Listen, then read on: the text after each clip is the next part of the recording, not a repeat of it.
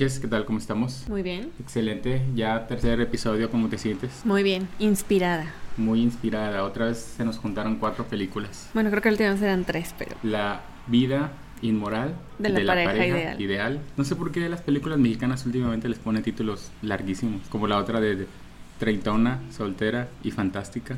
Yo creo que no llenan con un nombre corto. En fin, la segunda fue El Contador, la tercera... La chica del tren. Y la última, Animales Fantásticos y dónde encontrarlos o algo así, que también es un nombre grandísimo. Y bueno, ¿qué opinaste de la primera? La vida inmoral de la pareja ideal sí me gustó. Se me hizo entretenida, relativamente diferente a lo que últimamente ha habido en el cine. ¿El cine mexicano? El cine mexicano. La historia sí se me hizo no interesante, se me hizo como algo normal, como si un amigo me estuviera contando como que su historia de amor de la adolescencia y el reencuentro y todo. Entonces estuvo, a mí se me hizo entretenida. En mi opinión el humor fue lo que más brilló. Digo, no es una película totalmente de comedia, creo que es más como romance con tintes de comedia, como una comedia romántica, ¿vale? No sé, sobre todo las situaciones de un principio cuando se conocen y suena muy casual y resulta que ambos estaban mintiendo, se me hizo muy muy eh, inocente, pero es algo que nos puede pasar, o sea, muy... Pues sí, como decía, es, es como si me platicas o, o estás en una cena viendo cuando empezó la relación de amiguitos, digo, igual no sé si ya la vieron, pero la historia se trata de una pareja que ya adulta, no tan mayor, unos 30 y algo. Bueno, no son una pareja, fueron pareja en la prepa y se encuentran. Bueno, el reencuentro de una pareja de adolescentes alguien que cuenta de su amor de prepa o secundaria, no recuerdo bien si era prepa o secundaria, como ya sabes tu primer amor así bien alocado y que luego por ciertas circunstancias terminan, se separan y luego se reencuentran en el futuro y ambos, como tú comentabas, se mienten para no saber que o no reconocer que los dos se habían extrañado. Así es. Y bueno, creo que las circunstancias en las que se separaron es el clásico malentendido de que se separan sin preguntarse bien las cosas y ya no se hablan. Entonces es como que muy raro, no sé, creo que en la vida real no pasa eso. O sea, en la vida real uno investiga, investiga, investiga, oye, ¿por qué, por qué, por qué? O, qué pasó aquí, o qué dijiste aquí, hasta que llegas a, a, la razón. O sea, se me hace muy raro que, que porque alguien dijo no sé qué y ni siquiera te consta, o sea, ni siquiera estás seguro que fue así, terminas la relación con alguien, no sé. Al menos a mí se me hace muy raro. No sé, en general la película sí me gustó y yo sí la recomendaría. Sí, yo también la recomiendo. Sobre todo algo que aparte de la comedia, la música. Digo, es música muy de la época, pero se me hace que fue bien seleccionada, excepto creo que la canción original de la película que la toca el, el chango este de Fobia, no me acuerdo su nombre, X. La canción original se sintió muy fuera de la época, es una adaptación o es una composición original. Entonces eh, estuvo bien. Eh, también una escena que me gustó mucho fue en la cena, donde están ah, drogándose básicamente sin saberlo. Eh, y entonces empiezan a hacer un número de música como un baile. Se me hizo raro así, pero, pero muy, muy bien hecho. Entonces la recomendamos. Yo sí la recomiendo. Excelente. La segunda que vimos se llama El Contador con Ben Affleck. Cuéntanos. Esa sí me gustó. Sí, también me gustó. No tiene nada que ver con contabilidad. Digo, si por alguien por el puro nombre de decir no gracias. Pero sí hace contabilidad.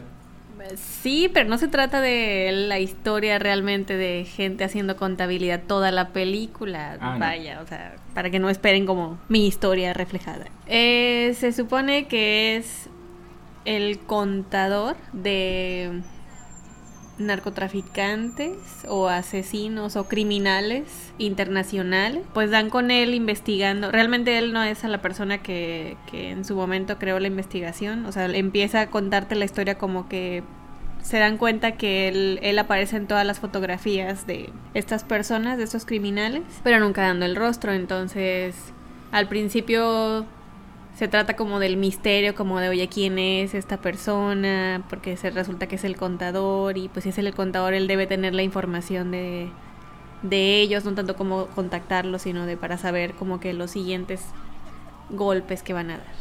A mí no me gustó mucho el hecho de que el tipo tuviera una enfermedad de autismo. Creo que han sobreexplotado mucho esa enfermedad, la han sobreexpuesto demasiado. Yo sé que es una condición real y y sé que hay gente que realmente la padece, pero al menos a mí me ha tocado una experiencia de ver chavos que han llegado a decir es que tengo cierto nivel de autismo o es que tengo Asperger porque se quieren sentir especiales y o sea, no, solamente es gente tratando de llamar la atención. Y no me gusta cómo lo representan en esta película porque es como el, el chavo con autismo es súper inteligente y, tienes, tiene toda su vida ordenada, bla, bla, bla. O sea, creo que no va así. O sea, creo que realmente una persona que sufre de eso, o sea, batalla toda la vida.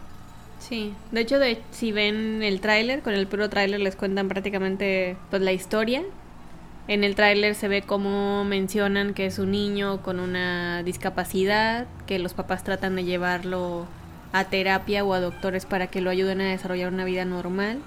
Eventualmente, pues la desarrolla, no sabemos ni siquiera cómo, y se convierte en un contador. Aún así tenía o tiene ciertas manías que, que le, bueno, que prevalecen, y se convierte, pues como dije, en contador de criminales.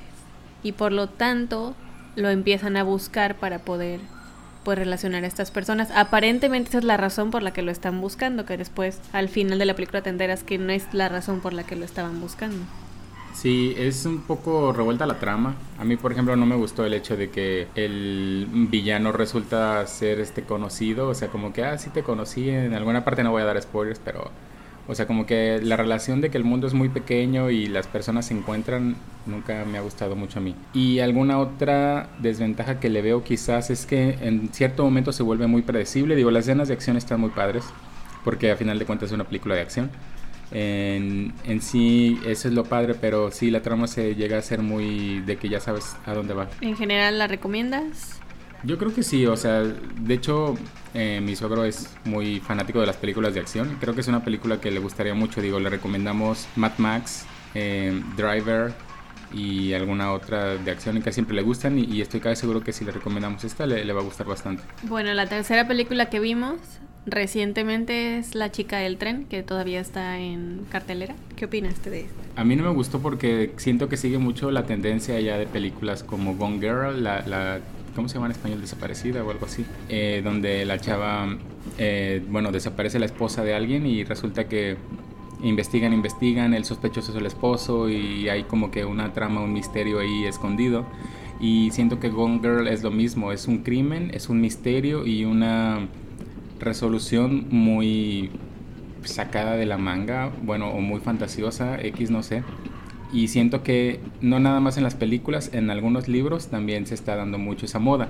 Y qué padre porque los thrillers y todas esas como que ondas de misterio pegan mucho, pero la fórmula se empieza a sentir repetitiva, como en los 90 hubo muchas películas de slashers por la moda de Viernes 13, la moda de, de Una pesadilla en la calle del infierno, y, y siento que es la moda de ahorita, son los thrillers y es el misterio.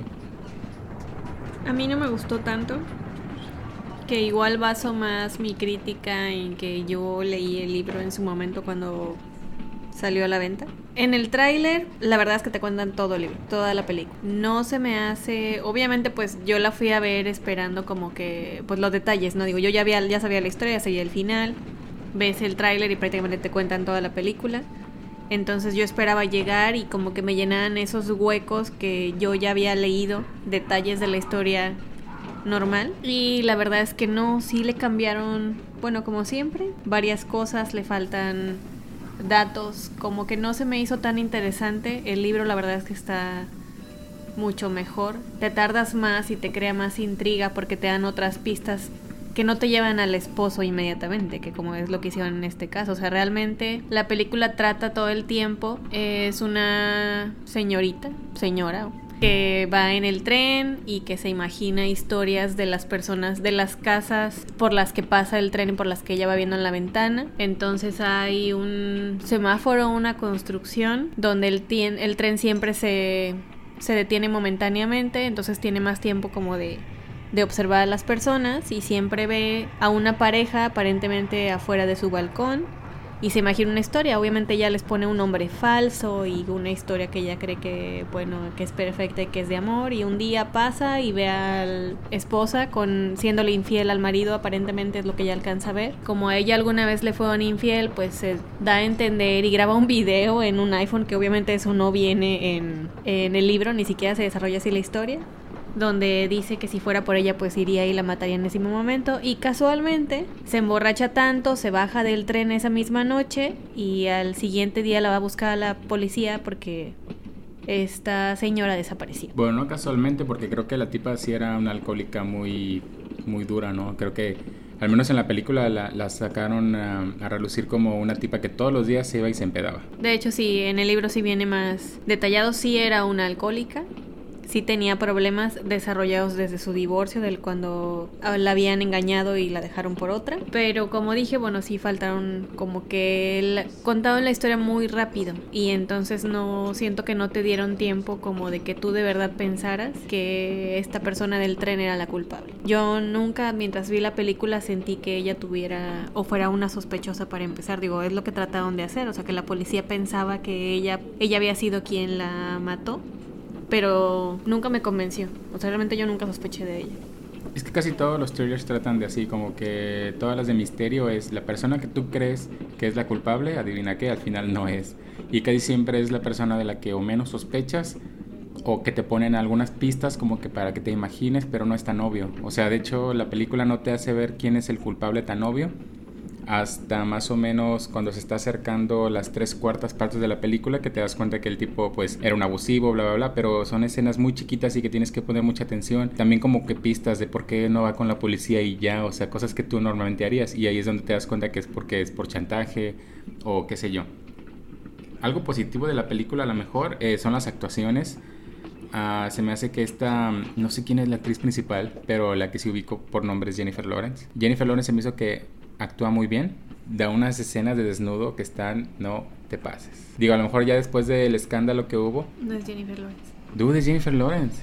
Voy a buscar. Es Jennifer Lawrence, ¿qué pedo? No es Jennifer Lawrence. Bueno, si no es Jennifer Lawrence, se parece un chingo a ella, pero estoy seguro que es Jennifer Lawrence. No me quiero hacer lo que le hacía el esposo al, a la tipa. Ok, se llama Hailey Bennett. No es cierto. Hailey Bennett y Emily Blunt Emily Blunt es la, la chica del tren y la persona esta que... ¿La asesinada? Las, la, la asesinada, la muerta o la desaparecida eh, se llama Hailey Bennett. No te pases de lance, está igualita a Jennifer Lawrence. Bueno, que fue mi error entonces. Hailey Bennett muy guapa. La verdad es que reconozco que sale muy bien. Tiene un cuerpazazo, como lo dije, aún así, no importa. Creo que necesito ponerle más atención a su cara entonces. Todo este tiempo pensé que era Jennifer Obviamente no le viste la cara, solo el No, no, no, no le vi la cara. Pero ok, bueno, muy sorprendente aquí. Creo que debíamos haberlo platicado antes, pero bueno, muy bien. Bueno, lo que voy es, las actuaciones están excelentes. O sea, la verdad es que escogieron un buen cast. Y como dije, o sea, las escenas que tienen así fuertes zonas están muy bien hechas. No se ve nada pornográfico ni X. Lo raro es que sí había unos niños ahí en la sala. ¿Qué haces? ¿Les tapas los ojos? Pues yo creo que si te animas a llevar niños a una película donde para empezar sabes que va a haber un asesinato o desaparición, estás listo para explicarles lo que ellos quieran preguntar. Fíjate que todo eso de los asesinatos igual no, no me incomoda tanto. Siento que, o sea, ya lo ven en las noticias, pero como que para los niños chiquitos es un poco más complicado que vean ya un cuerpo desnudo o el hecho de tener sexo. O sea, ahí sí creo que tienes que explicarles más. Eh, Emily Blunt en la película se llama Rachel. Es una mujer alcohólica que, bueno, quedó o se volvió así después de su divorcio y dedica todos los días, mientras viaja en el tren, a fantasear sobre la vida de una pareja que ella cree que es perfecta y que vive en una casa por donde el tren pasa todos los días, donde comentaba yo, se detiene un momento.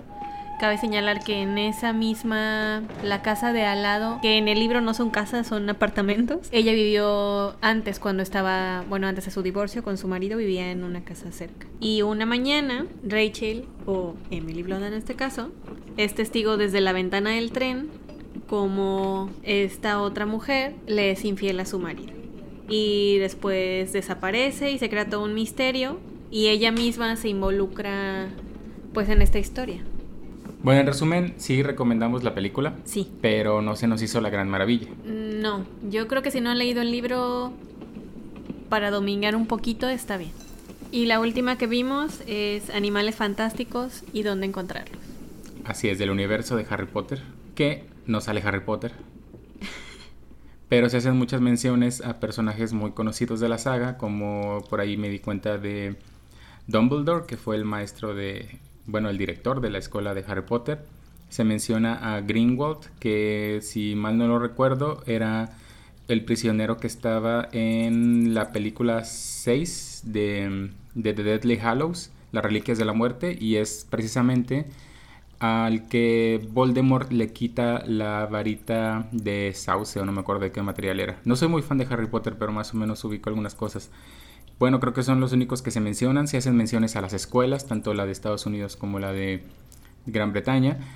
Y pues en sí lo curioso es que esto pasa en los años 20, de hecho, justamente en el auge, o no, de hecho es antes de la depresión y después de la Primera Guerra Mundial. Entonces todo está como que muy de la época, pero al mismo tiempo como es magia y como son criaturas raras y siento que de repente el, tema, la temática de la época no se sintió mucho en la película, salvo porque, o sea, ves coches que son raros, viajan en bote, pero no sentí como por ejemplo cuando tú ves Mad Men y sabes que están en los 60 todo el tiempo sabes que están en los 60 aquí como que la veías y de repente sentías que estaban en la época actual no era porque veías como un coche que te recordaba de ah cierto están en los años 20 o sea no, no mantienen la época para mi gusto en tu mente.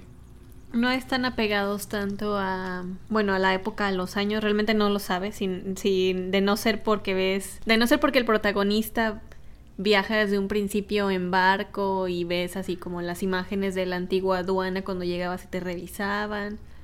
Y alguna que otra vestimenta realmente no se nota tanto porque todo el tiempo usan como abrigos y pues abrigos usan en... En toda época. En toda época, entonces no se nota tanto más que cuando hay una escena que van como a un bar. Ahí es el único lugar donde noto que hay una vestidos diferentes. Pero una cuestión positiva de la película es el humor. Creo que Harry Potter empezó como con mucha fantasía, mucho humor muy infantil y estaba padrísimo y conforme iba avanzando la saga se iba más oscuro, se tornaba más de que ah, van a matar a Harry Potter y todo es oscuro y negro y se mueren no sé cuántos magos en la guerra. Esta empieza como con una temática muy muy divertida, o sea, las bestias o los animales fantásticos, la verdad es que son una cagada de risa desde que salen este, hay un personaje que es un muggle o un no mágico, non-magic user, que también está cagadísimo. Este, se parece mucho a un personaje, o perdón, a un actor del cine mexicano. No me acuerdo ahorita bien su nombre. Este, pero salía mucho en las películas con, con Pedro Infante eh, y estaba cagadísimo el güey. Voy a, voy a sacar luego el nombre del cuate. La verdad sí me gustó mucho la actuación de bueno, de la mayoría de los actores, sobre todo del de Kevin, si lo vemos como en otra película, ¿cómo se llama? Es Ramírez, que es Credence en la película. Sí, que por un momento al principio yo pensé que era Voldemort, no sé, como que el estilo de villano muy así como serio X, este, pero la verdad no me acuerdo mucho de la historia de Voldemort. Me acuerdo un poquito de las mismas películas de, de Harry Potter, cuando salía el origen, o bueno, no el origen, sino cuando Dumbledore visita a Tom Riddle por primera vez. Este, creo que no, no era de la misma edad, creo que ese debe haber sido mi primera pista, pero aún así, este, te da un poquito a la idea que podría haber sido Voldemort. Yo creo que sí, digo, son como van a ser, tengo entendido, siete películas. Entonces no dudes que realmente el personaje no muere, entonces va a salir en alguna otra secuela como algún villano en el futuro de Harry Potter. Yo creo que aquí Greenwald, Greenwald va a seguir este, apareciendo como villano constante. Creo que va a venir a reemplazar a Voldemort y va a ser básicamente todo, toda la historia hasta que termina en Azkaban. También leí en alguna, algún sitio de noticias que eventualmente iba a salir Voldemort eh, y también eventualmente iba a salir su historia de cómo llega al poder. Y creo que esta saga va a estar desde los años 20, como ya mencionamos, hasta los años 40. Entonces va a estar este, en, una época temporal de 20 años. En general la película me entretuvo, no es mi favorita. La verdad sigo prefiriendo las de Harry Potter. Pero esta vez. Yo, yo sí le tengo fe a esta saga. Se me hace un poco más llamativa. Eh, sobre todo porque la escriben específicamente para el cine. Los libros igual que el, con la chica del tren siempre la misma queja, es que tiene muchas este, cosas, los libros que se pierden en las películas, etcétera, etcétera. Y bueno, esta está exactamente escrita para el cine. Lo que me sorprendió mucho y pensé que no era el caso es que la sigue escribiendo esta J.K. Rowling. Pensé la verdad que había vendido la idea y que esto era por algún escritor fantasma o X. Eh, entonces sí me sorprendió mucho que está en el mismo, en el mismo universo. Si mal no recuerdo, publicaron un manual de hecho de, las bestias o de los animales fantásticos y en base a este pequeño manual están sacando básicamente toda la idea de esta película. Así es, el libro es Animales Fantásticos y dónde encontrarlos, que bueno, es sobre las criaturas mágicas que había en Harry Potter y aquí es como que, bueno, en ese momento, en esos años, no era como tan común que tuvieran animales o mascotas como en el mundo de Harry Potter, porque creaba muchos problemas entrenarlos, cuidarlos y mantenerlos, según tengo entendido, aparte porque los exponían, o sea, si los animales podían exponer a, a los magos entre, pues, los no magos, entonces lo que hacía este personaje era cuidarlos para que no se extinguieran, eh, pues reproducirlos, si lo podemos ver así, y tratar de escribir un libro que es este de animales fantásticos para poder educar al resto de los magos para que se dieran cuenta que los animales no eran malos y al contrario, que los podían usar a su favor. Sí, al final del día trae una temática ahí de Greenpeace o de PETA. Yo recuerdo muy bien a Hagrid, que Hagrid era precisamente uno de, sus, digamos, tareas, eh, cuidar a los animales que venían a, a, Hogwarts. Había por ahí la vez que tenía un grif, un grifón o grifón, no sé cómo se dice en español, la verdad, pero estos era, era el águila que matan y que después regresan en el tiempo para salvarla. Y dragones también, todo lo que fue en, el, en la copa de, del cáliz de fuego. También había dragones y Hagrid era el encargado. Entonces me, interesaría también ver si, si en algún momento se menciona algo de Hagrid cuando era niño o cuando era, no sé realmente cuántos años puedan tener los gigantes, pero yo creo que podría estar ahí por la época también. De hecho ya había algunos gigantes, ¿no? En, en la fiesta del... en el bar. Sí, y Hagrid, si mal no recuerdo, es, es hijo de un gigante y un humano, entonces no es realmente gigante gigante. Y bueno, este creo que los efectos de la película estaban muy bien. Sí, la vimos normal. Hay una versión está disponible en 3D, pero fuimos a verla normal. A mí sí me gustaron.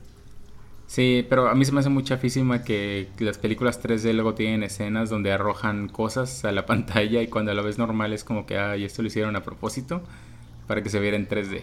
Entonces, no sé, se me hace muy bobo. Ya no tengo nada que decir. Ya no tiene nada que decir. Ok. De las películas que están próximas a estrenarse, estoy y sigo esperando Moana. La verdad también quiero ver Zully, la del... La del avión, piloto. en el Hudson. Se me hace como... Siento que a lo mejor la historia no tanto, pero como que a lo mejor tiene buen efecto, buena actuación. Vimos en el tráiler de Inframundo, de hecho antes de que empezara esta de, de Animales Fantásticos, no me gustó, no sé, como que ya no estoy muy al tanto con, con este inframundo, no me llama nada, nada la atención. Yo la verdad ni siquiera tengo idea qué es eso de inframundo. Entendí que eran vampiros, bla, bla, bla. pero el tráiler, independientemente de la historia, no, no me llamó la atención. Regularmente yo veo trailers en el cine y digo, sí, no, basado en el tráiler, no en, en, la historia que estoy esperando, pero no, no me convenció. También quiero ver, creo que recuerdo haber visto el tráiler de Fiesta de Navidad en la oficina. Se me va a hacer como dominguera, pero yo creo que va a estar interesante. No lo recuerdo, pero. Sí, sale revisarlo. Jennifer Aniston, que les dice que tiene prohibido eh, hacer fiestas en la oficina y organizan y se, ya sabes, se descontrola todo. Sí, son interesantes, es comedia. una que también vi hace esta semana, pero, pero que creo que va a tardar mucho en llegar, es la de Ghost in the Shell con Scarlett Johansson. Está muy chida la película original y por lo que vi en el tráiler van a mezclar tanto de la primera película de Ghost in the Shell como de la serie eh, Standard Complex y va a estar interesante cómo lo mezclan todo en una sola película. Los efectos se ven chidísimos. La música me gustó que en el preview de dos minutos se queda parte de la música original, pero también meten por ahí una especie de remix que como que si lo escuchas y dices, ah, como que no está tan chido eso, pero aún así la quiero ver. Es una que no, no me voy a perder. Se veía bien. Creo que es todo por ahora. Vamos a dejarlo aquí. Esperen el próximo podcast. Esperemos que esta vez lo hagamos antes. Sí, mando saludos a. Bueno, me dijo por ahí el Omega Dark Dragon que cuando grabábamos eh, también. Muchas gracias por escucharnos. Como bien saben, hacemos esto como un hobby. No tenemos patrocinadores ni nada. Simplemente es porque nos gusta hacerlo. Creo que está chido hablar de películas y pues ahorrarle unos cuantos pesos a alguien si, si tiene ganas de ir a ver una o rentar una. Y ya por lo menos podemos decir si vale o no la pena. Espero que les sirva de algo haber escuchado. Si llegaron hasta aquí y no lo cortaron antes. Espero que les sirvan nuestras improvisadas reseñas. Bueno, muchas gracias y hasta luego. Que me ponen de punta.